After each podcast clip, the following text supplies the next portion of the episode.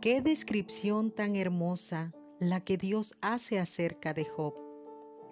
Perfecto y recto, temeroso de Dios y apartado del mal.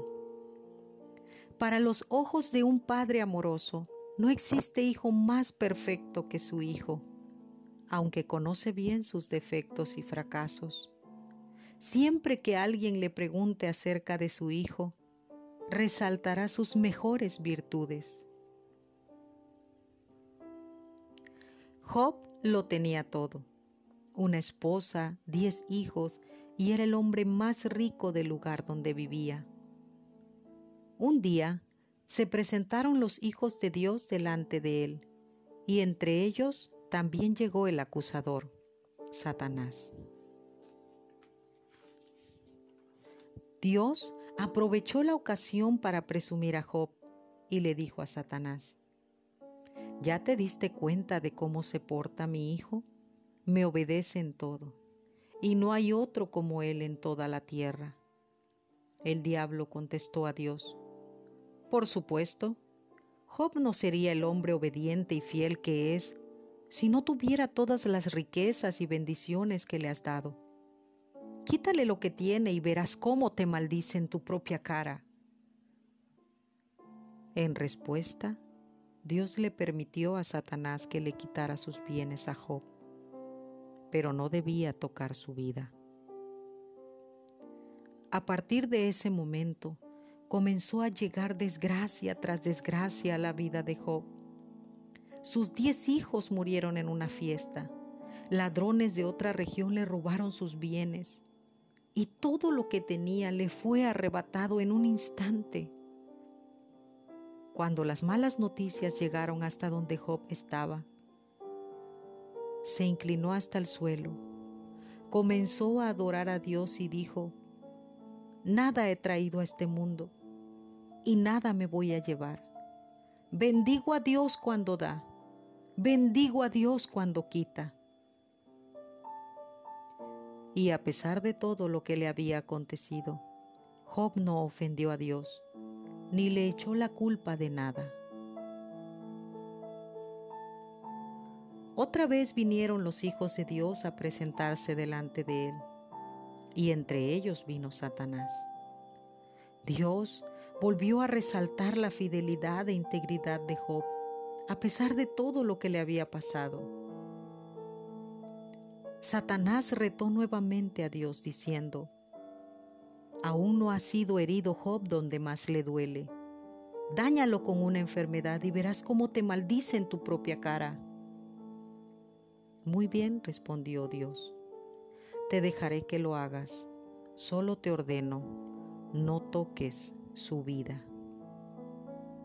Cuando terminó Satanás de hablar con Dios, hirió a Job con una sarna maligna desde la cabeza hasta la planta de sus pies.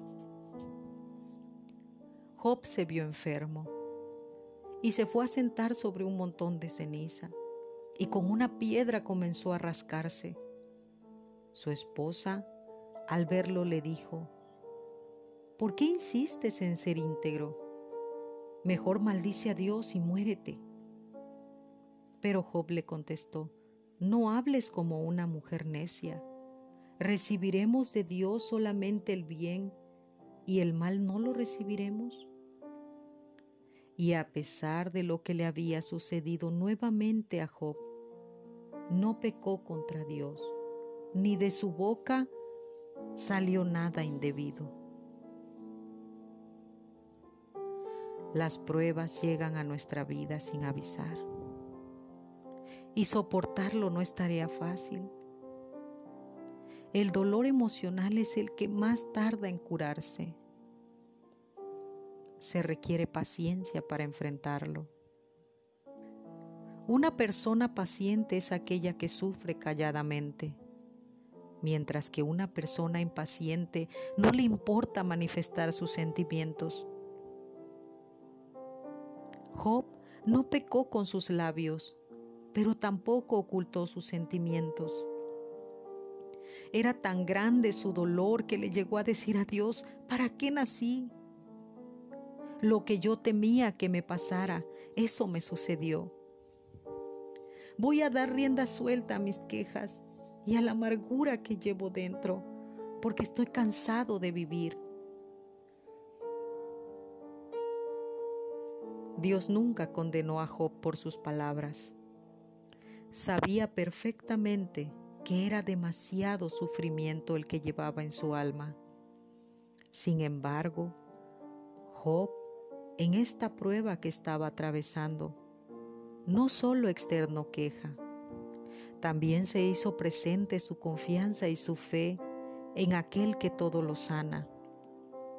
Y sus labios llegaron a decir, aunque Él me matare, en Él esperaré. Él hace la herida y sus manos curan. Yo sé que mi redentor vive y aún de los muertos me levantará. Al final, Dios se presenta para platicar con Job. Porque esa es una de las virtudes de Dios. Siempre que le llames, Él responde. Dios platica con Job y comienza a aclarar todas sus dudas, quita toda confusión, sana sus heridas y le restituye al doble todo lo que el diablo le robó. El apóstol Santiago escribió acerca de la paciencia de Job y del final que Dios le dio lleno de misericordia y compasión. Vamos a orar. Señor Jesús, no hay palabras. No hay palabras que puedan consolar un corazón que ha perdido a un ser amado o que esté atravesando por el valle de aflicción. Pero tu palabra dice, Bienaventurados los que lloran porque ellos recibirán consolación. Cercano estás a todos los quebrantados de corazón y vendas todas sus heridas. Consuélame, Señor, consuélame. Seca tú mis lágrimas. Pon tu mano en tu corazón y sáname, porque me siento quebrada, porque me siento roto por dentro. Algo se rompió dentro de mí y no he podido encontrar la paz. Y no he podido encontrar el consuelo que necesito. Hoy sé que tú no te enojas al escuchar mis sentimientos, sean pacientes o impacientes. He sentido confusión, ira, enojo, tristeza. He llorado de rabia e impotencia.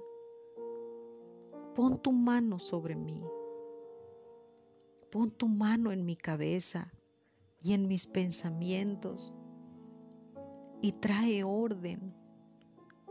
Mi mente ha sido como una batalla sin cuartel y he dicho, ya no quiero pensar. Alinea mi mente con la tuya y trae tu paz a mi corazón. Esa paz que sobrepasa todo entendimiento y me quita el miedo. Tú eres mi esperanza. Tú eres el Dios de mi salvación. En ti confío. No me desampares, porque en ti confío. En el nombre de Jesús. Amén. Amén.